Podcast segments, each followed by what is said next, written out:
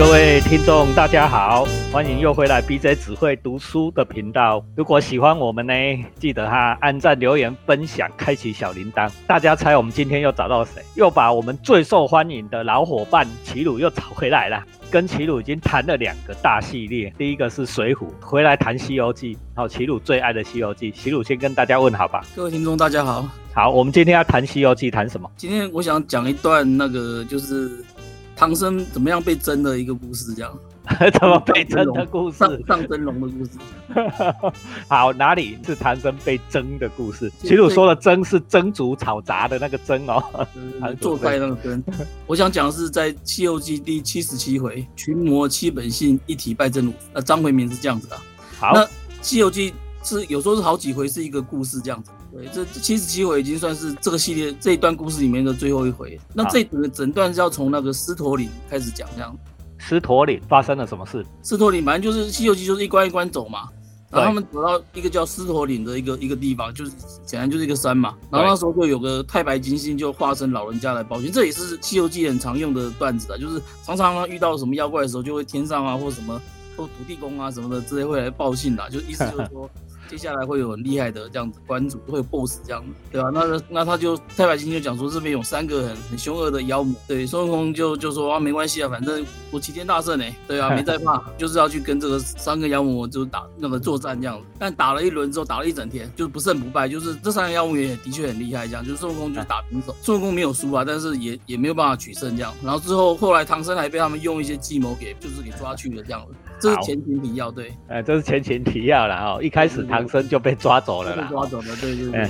这个开头呢是很常见的哈。大家如果看我的故事与剧本写作的话，就会知道这是坎伯英雄的旅程标准的起手式。标准的起手式呢，就是来跟我们故事的主角报讯。太白金星就是一个报讯者哈，报讯者来跟我们的主角呢，告诉他说前面发生了什么事。太白金星在《西游记》里面常常出现哦。太白金星是在这。这一个《西游记》的一开始啊，孙悟空还没大闹天宫之前，太白金星就出现过了，然后一直贯穿整个《西游记》。哦，太白金星说起来应该是一个文官，天界的文官。假如用希腊神话比的话，它有点像是那个传令官呐，啊，传令官呐，哈。对对对对对，常常就是会跑很快的。Hermes，Hermes，啊。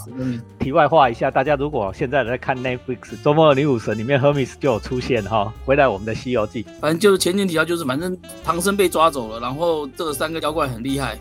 那这一回合开始，我们就断章从这边开始讲，就是这时候就是唐僧已经被抓走了嘛。那孙悟空一个人打不赢，所以他这一次就带着猪八戒跟沙悟净，就他两个师弟，这样一起去找这三个妖魔打。三个人就三对三，捉对厮杀这样子，然后从地上打到天上，打到那个就是昏天地暗这样子。就打打打打，两边也是势均力敌啊，这样子，然后一直打，但打到傍晚了，天色开始暗了，书里就写说猪八戒因为耳朵很大，猪八戒是猪嘛，耳朵很大，猪耳朵嘛。猪八戒耳朵很大，傍晚之后累了，然后就盖下来，垂下来，然后盖到眼睛，所以猪八戒就是到晚上之后就看不清楚啊，就他就不想打了，然后手脚也比较慢了，所以心里害怕，然后就拖着钉耙就往回跑，就就要跳出战局这样。跟他对手打的是那个三兄，就妖魔三兄弟里面的老大是一只狮子精，追上去变回原形，然后就一口变成一只狮子嘛，一口就把猪八戒咬住这样子，然后把它叼回去。狮子是 lion 啊，lion 的狮子哦，不是身上跳蚤的狮子哦，是 lion 啊，大狮子。然后猪八戒被抓之后呢，那个沙和尚一看，内心就开始胆怯这样子，因为帮的反正三对三嘛，而现在变成三对二啦，沙和尚就开始害怕，然后也想要兵器一拉就想要跑。那一样就是那个跟他对战的是老二，是一个大象精，变回原形，然后就他的鼻子很长嘛，哎，就鼻子就把那个沙和尚卷起来啊，也抓了，抓回去。现在轮到孙悟空，一看啊，两个师弟都被抓了，他也不想打了，然后就是下跟斗云就要跑。那大家知道，就是孙悟空的跟斗云，就是跟斗一翻一下就可以那个十万八千。十万八千里。当年他闹天宫的时候，就是没有人追得上啊，就是一直到如来佛才把他都天天上这么多都没有人追得上他，所以他逃跑是很厉害的。孙悟空是逃跑王啊。对对对，因为他飞很快，那个云飞很快，但是。刚好遇到这个这个老三，居然是一个大鹏金，就是鸟那个大鹏鸟。那大鹏鸟呢，就它翅膀扇一下就可以飞九万里。但是你要想鸟两只翅膀，就两个翅膀一起扇啊，就飞过孙悟空，十九万十八万就超过他了，就追上孙悟空，然后就用爪子把孙悟空给扣住。那孙悟空还还很厉害，因为他孙悟空会变身嘛，他会变大变小。可是这个大鹏经也很厉害，就是就是死死的变大，他他也变大，对，他变小他也跟变小，所以反正就是孙悟空就是被他捆的，就他被他抓了，就就还是被跟其他人一样就被抓回去了。就是三兄弟被三兄弟抓了啦，好，孙悟空被大鹏抓了，大鹏就是庄子一开始讲的那个扶摇直上九万里那只大鹏，两只翅膀加起来就十八万哈。孙悟空才十万八，所以一下子就把孙悟空抓走了。猪八戒是被狮子 lion 被狮子抓走了。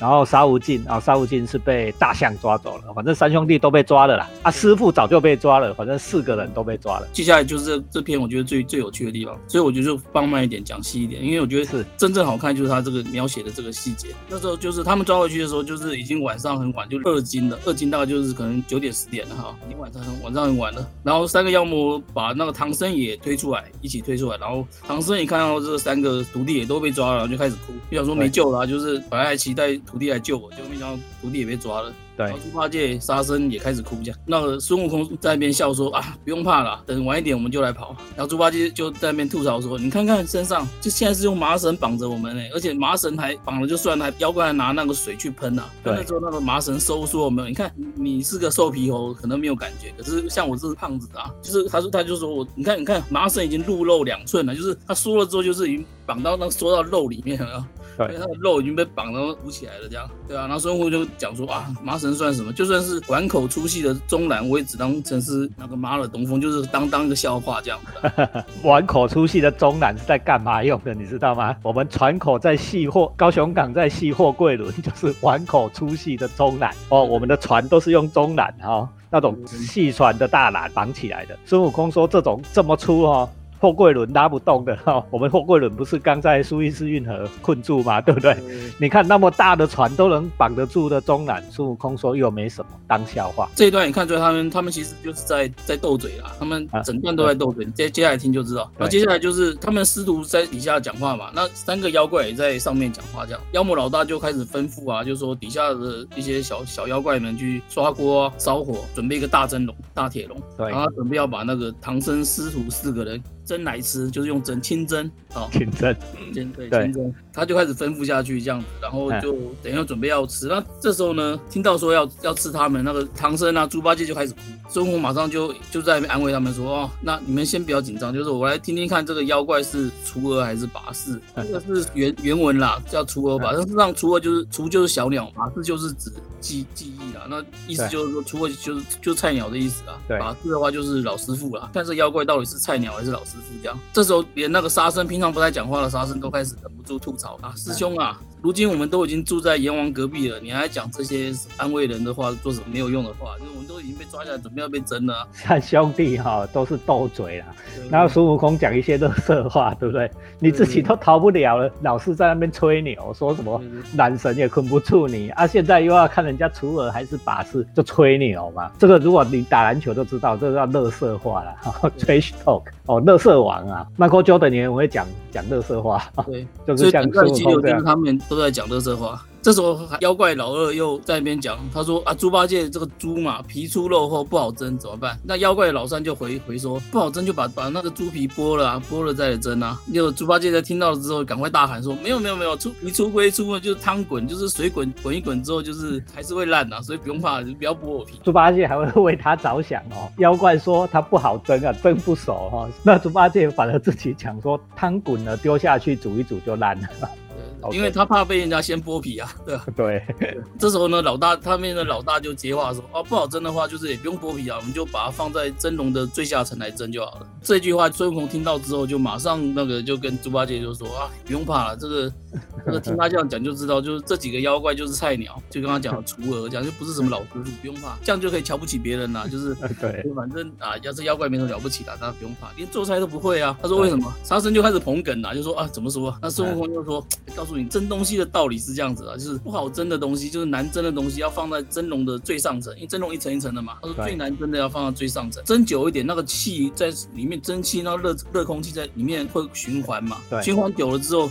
就算难蒸的东西也还是会蒸熟。但是假如说你把那个很难蒸的这个大东西放在最底下那一层的话，那个蒸汽一开始就被塞住，塞住的时候连上面好蒸的都都蒸不死。所以他就说从这一点就可以判断出来说，这几个妖怪就是没有文化，就是没有常识，不用怕。没常识，不懂文史文化，对吧？哈，虽然很会打，但是没文化，不用怕他。啊，到这里要跟各位插话一下，因为我怕这里有非常年轻的听众，说不定连蒸笼都不知道，蒸笼是什么东西都不知道，有可能哦。我们开这个频道的目的，一开始起心动念就是增加大家的素养。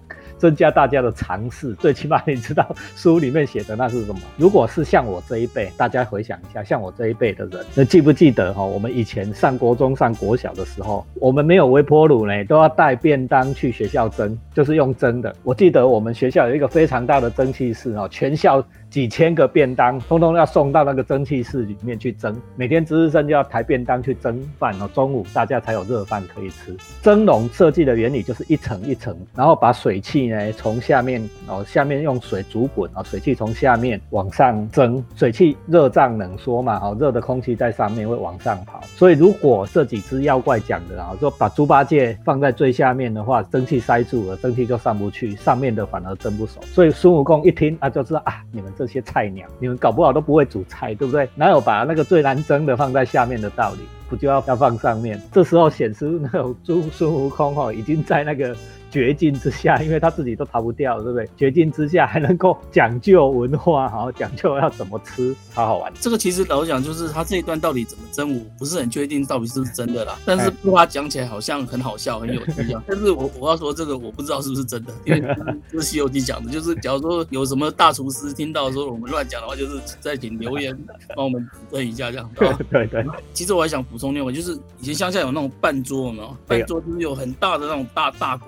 然后他们蒸笼也是很大的一个蒸笼，但是这个妖怪用的把可以把人蒸在里面的应该是更大，就是放水嘛，然后蒸笼放在上面，那蒸笼就是一层一层、一层一层的这样，底下有很多洞，然后蒸汽就可以往上冒这样。讲完了继续讲哈，这这时候就是他们他们上面三妖魔三兄弟就是在准备商量说要怎么蒸他们嘛，然后底下就是就是被抓这四个就是在那边斗嘴，就是也没有办法，就斗斗嘴而已啦。因为孙悟空其实内心里想要跑，但是因为本来就打输了嘛，然后而且光明正大就是这些妖怪都在这边，他不。没有办法跑啊！他意思就是讲说，等一下等没有人的时候，我们就跑了。啊就是当初跑不掉，是因为那个三老三那个魔王大鹏呢紧紧把他抓住，他才跑不掉。然后现在被被什么草绳捆，真的是是怕什么？他随便跑都可以跑掉，所以他很有自信。然后这时候我们就去讲，就是这三个妖怪怎么怎么侦他们。老大就吩咐完了之后呢，就开始叫那小妖就开始说，哎，一群人就是去那边弄锅子啊什么的，架蒸笼，对，烧火啊。然后一群人就在就说，哎，去剁那个蒜蓉酱。啊，清蒸清蒸肉要配蒜蓉酱，有讲究的。布里斯这样写，就是蒜泥盐醋酱，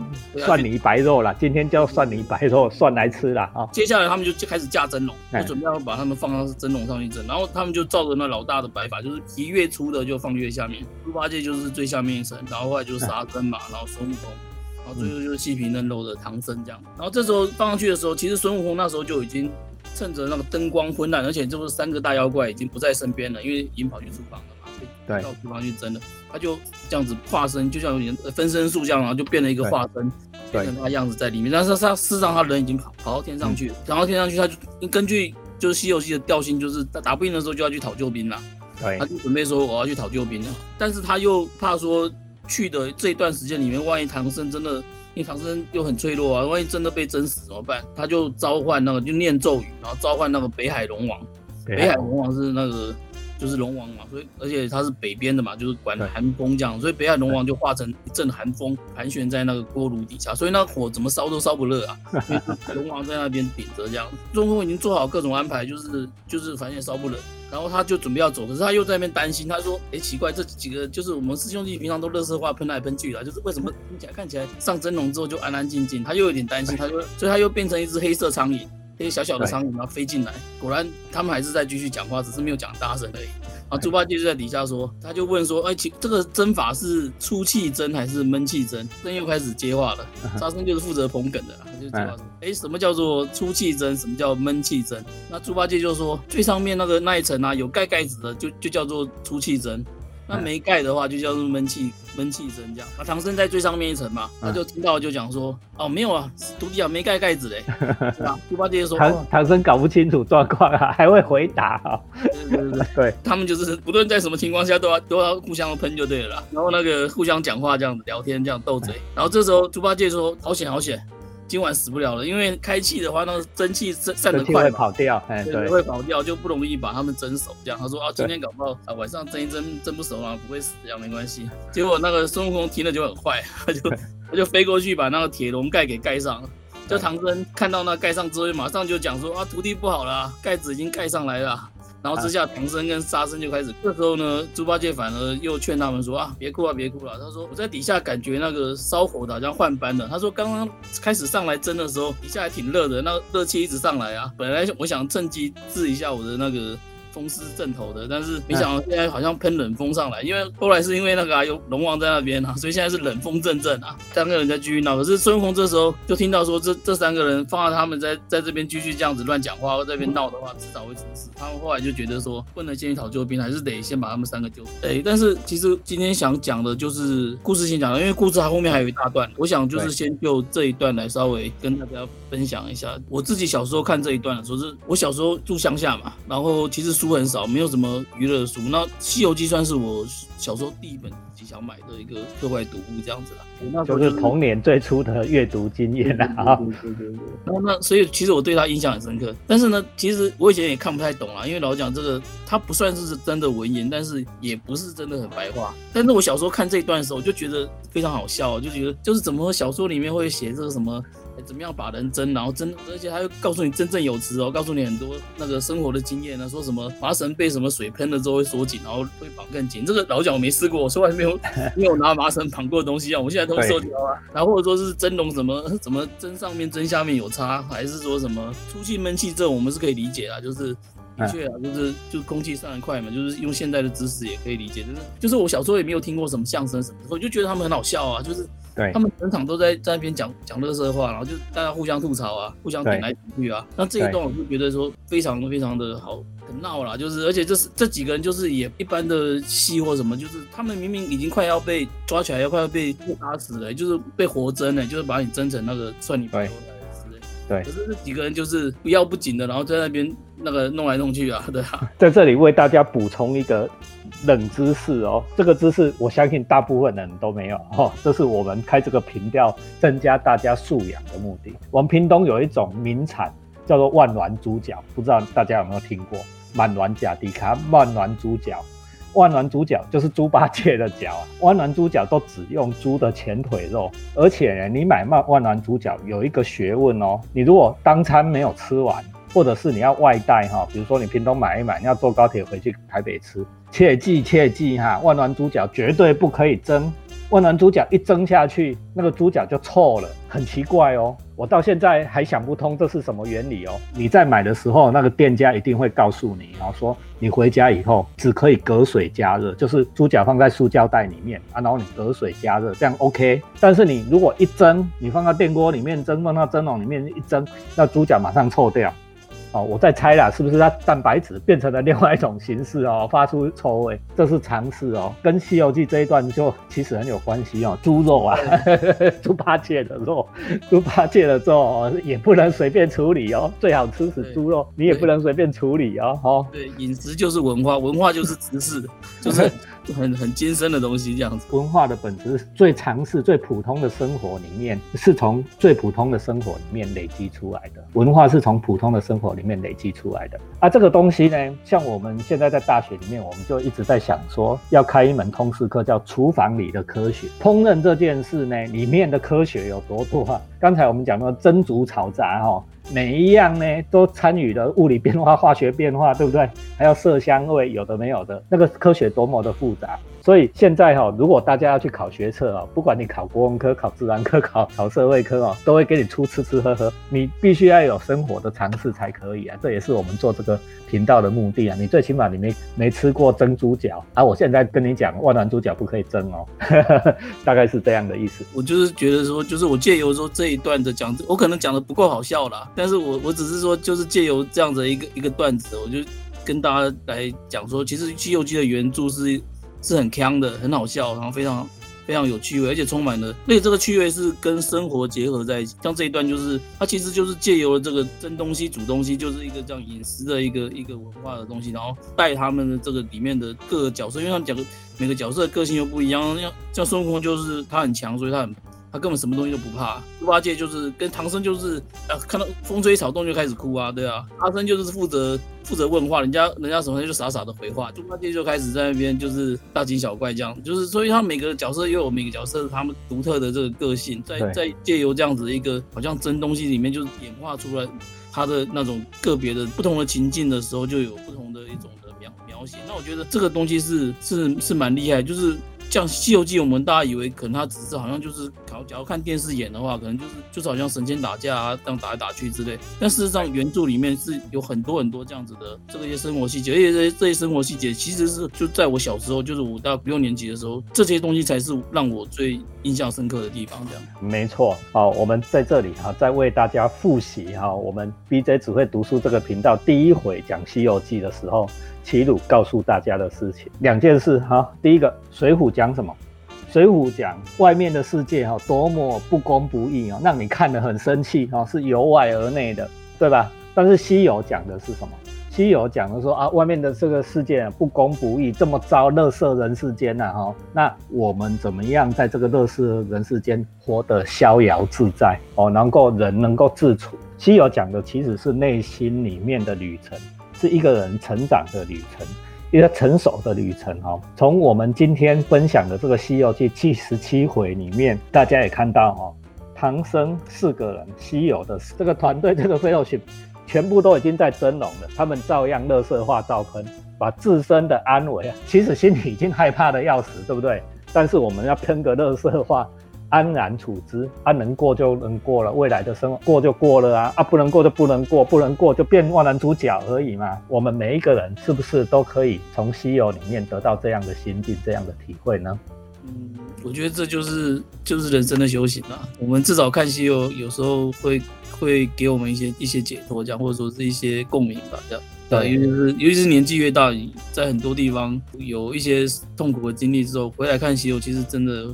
会不太一样，对，以后有机会再多说。这样，对对对对啊，这个单单吃东西哦，我们就很多东西可以讲的哦。正常讲，其实真的要讲从孙悟空开始讲啦，因为他《西游记》其实就是孙悟空的英雄旅程啊，怎么样从一个没父没母的八加九这样子，就是 就是他就是他他以前就是小偷土匪啊，慢慢变成怎么样，变成一个有有才干，然后在职场生活里面。安处事的一个一个历程，这样那个就是，请记得啊，随时关注哈 BJ 只会读书频道哈，按赞、留言、分享啊，开启小铃铛。你听了觉得很好，分享给你的朋友，分享给你的家人。我们这个纯粹做功德，大家来知道说读书的快乐，从读书里面体会人生。好，谢谢大家，谢谢齐鲁，好，谢谢听众朋友们，拜拜，拜拜。